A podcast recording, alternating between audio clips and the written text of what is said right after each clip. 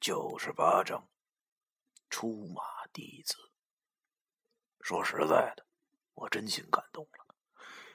就在从黄三太奶口中听到这句话后，我太想变厉害了，因为眼见着两年的期限一天一天的临近，我现在的状态基本上等于坐以待毙。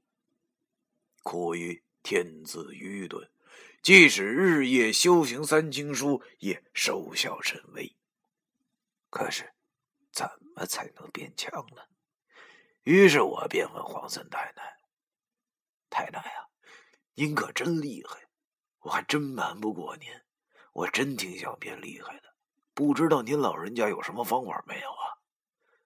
那黄三太奶又喝完了一杯酒，他又拿起了最后一杯，抿了一口，对我讲：“你太奶，我见你这娃娃与我还算有缘，收你当出马弟子，你看怎么样啊？”出马弟子，我愣了，忽然想起了九叔和我说的关于中国民间吃阴间饭的流派。很早之前呢，在这片踏实的土地上，就涌现出了很多的流派。经过岁月的洗礼后，互相融合，取长补短。他们虽然流派不同，但却都是通通的白派先生。正所谓浩瀚国土，应在北出。到最后，这些民间的白派先生，由于驱邪使用的方式不同。便以山海关为界，分为了两大派系，那就是著名的南毛北马。这里说的南毛北马，南毛指的是茅山道术，而北马指的是东北马家。而北马这一词又名出马，也叫看香、出堂，据说是。继承上古萨满文化的传承，然后演变成我国北方地区一种巫文化。简单介绍一下，所谓出马，说明白点就是拜仙为师。这点和我差不多。我的师傅魏凤娇就是一个鬼差，但是出马弟子需要拜的却是狐黄之流。类似于神打出马看病的时候，请太爷太奶们上身，从而获得他们的力量。要说东北这片土地，可真称得上厚土埋金。自古就有“东北人杰地灵”一说，人杰指的是人会根好，地灵指的是万物。在一种良性的环境中成长，阴阳平衡，造就无数好的结晶。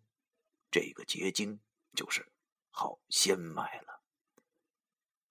传说东北有一条仙脉，专门孕育出这种民间仙儿，而这条仙脉据说从大连开始辗转整个东北。最后汇集在哈尔滨，那些有灵性的动物便借助着这条仙脉得了道行。其中属胡三太爷、胡三太奶、黑妈妈为首，家仙儿、野仙儿无数，但是他们同样没有逃得过十年浩劫。随着改革开放之后的这些年，这些事物便少之又少了。我知道这事儿听上去挺悬的，但也确实如此。如果大家家里有老人的话，可以问一问，他们一般都是知道这些事情的。说到那些大仙儿们，他们为了早日得道而度化世人，就会收一些身带慧根者为弟子。弟子们家中多数供奉保家仙儿，每个大仙儿的嗜好都不尽相同。有喜欢喝酒的，有喜欢吃烧鸡的，还有喜欢抽烟的。而我家这位黄三太奶，她好像就是爱吃饺子。每次驱邪，就有这些弟子带仙出马，所以出马弟子一说便由此而来。听黄三太太一讲，我明白了，原来他是想收我当出马弟子啊！要说这还真是个好主意，因为出马弟子的特性就是不用自己动手，一有大事儿，大仙附体一上就冲上去了。而且那些大仙的本事都不一样，有的会看命。有的会看地，还有会抓鬼的，确实很方便。但是我又一想啊，这样做好像有些不妥，因为我师出九叔，九叔属南卯。虽说三清书不属于任何一个流派，但是九叔师从仙境道人，而仙境道人正是南卯正宗，所以我现在应该也是属于南毛的。如今今天草率的又当了出马弟子的话，似乎对九叔有些大不敬的含义了。而且这出马之事，我始终还是有些抵触的。从大学到现在，我身边有不少人都被附过身，印象最深刻的就要数金宝湖那次了，简直就是我的噩梦啊！脑子里全是当时关明和张小新被五通神附体后那副恶心的嘴脸，一想到自己的身体会不会受控制，我就全身别扭，感觉自己好像是被卖给了别人一样。本来我就被五弊三绝所操纵，如果以后再被大仙儿随便上身的话，那还有什么意思呀？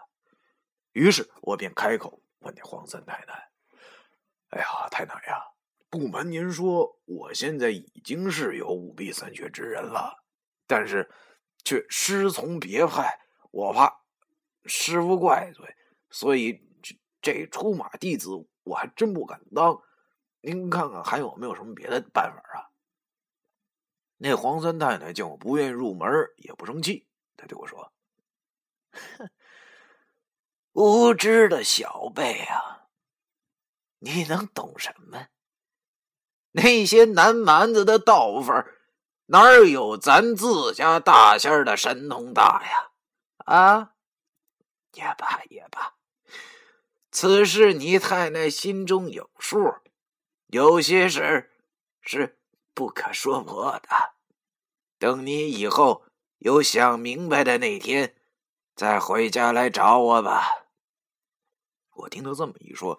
心中倒也踏实了。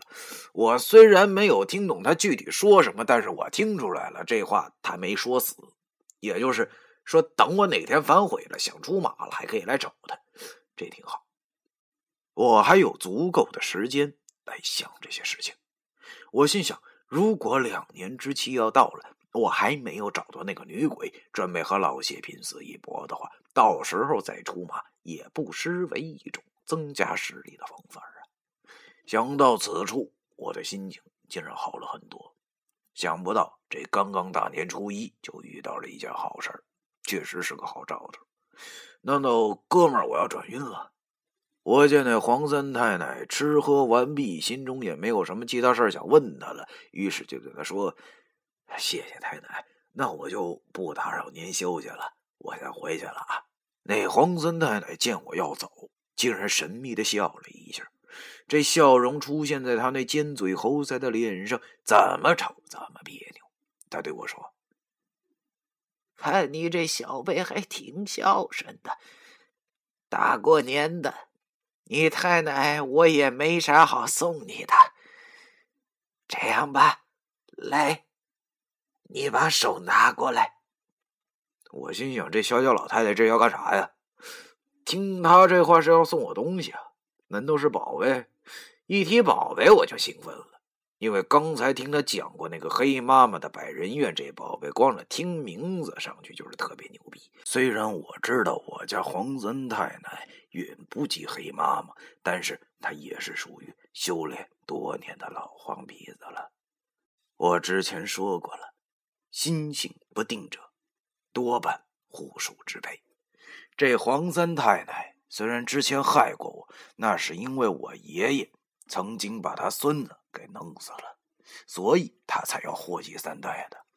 如今冤仇已经化解，他身为我家的保家仙儿，便一定会全心全力的保护我家，所以我现在根本就不用顾及他是否会再害我。于是，我把右手向他伸了过去。只见这老太太从神龛前的小香炉里抓了把香灰，然后放进嘴里嚼了几下，抓住了我的右手。一阵冰凉刺骨的感觉传来。虽说现在的我不用提防他，但是他毕竟是属于动物型，条件反射下，我顿时就起了身鸡皮疙瘩。只见他用左手把我的右手翻了过来，手背朝天，右手伸进嘴里。掏出了被他嚼成一团的香炉灰，我正寻思他到底要干什么呢？没想到这老太太竟然把那香炉灰直接抹在了我右手的小指甲上，这把我给恶心了。一股奇怪的感觉从我那长而锋利的小指甲传来，刚才身上的鸡皮疙瘩还没消，这又起了一层。但是我又不敢乱动啊，万一这是什么仪式呢？要是再出个什么差错？我不就就毁了吗？我记得当时我的表情那真的是相当的难看，有些哭笑不得。被那老太太的唾沫混合之后的香炉灰，慢慢的在我的小指甲上凝固了。那黄三奶奶好像见时间也差不多了，就鼓着腮帮对着我的小指甲连吹了三口气。我清楚的记得，她的嘴是吹了三下，一冷一热，还有一下。什么感觉都没有。一切都做好后，那黄三太太放开了我的右手，对我说：“好了，你看看吧。”我抽回了手，有些恶心的抠掉了指甲上那层已经风干了的香炉灰。把它们全部抠掉后，我顿时大吃一惊。只见此时我的小指甲的颜色竟然变得一片漆黑。在库房有些昏暗的灯光下，竟然还闪着光泽，就像是被涂了一层指甲油一般，真是说不出的诡异。这什么呀？未免也太搞了吧！这老太太不会是看我长得俊俏，所以特地为我涂指甲油吧？可是后来我一想，这完全没有理由啊！因为我长得虽说不怎么难看，但也算不上十分的俊俏。而且那黄三太太也不可能闲的没事儿帮我做指甲油涂着玩啊！想到这里，我不由得又打了个冷颤。这老太太不会还是记仇呢吧？故意害我呢吧？望着我这黑乎乎的小指甲，难道这是诅咒，或者是被下什么毒了？我望着眼前的黄三太太，心中满是黄皮子心性不定的事情。那些故事里，他们手段凶残，专门爱玩弄猎物，而且我还亲身领教过这位黄三奶奶的手段。这回哥们儿，我不会又在他手里了吧？他大爷的，我怎么就这么不小心呢？闲着没事给他什么手啊？但是我知道，我自己瞎想永远想不出什么头绪来，还不如直接问他。于是我有些恐惧的问那黄三太太。哎，我说太太呀，您您您这是什么神通啊？为啥把我的手指甲给变黑了呢？第九十八章完。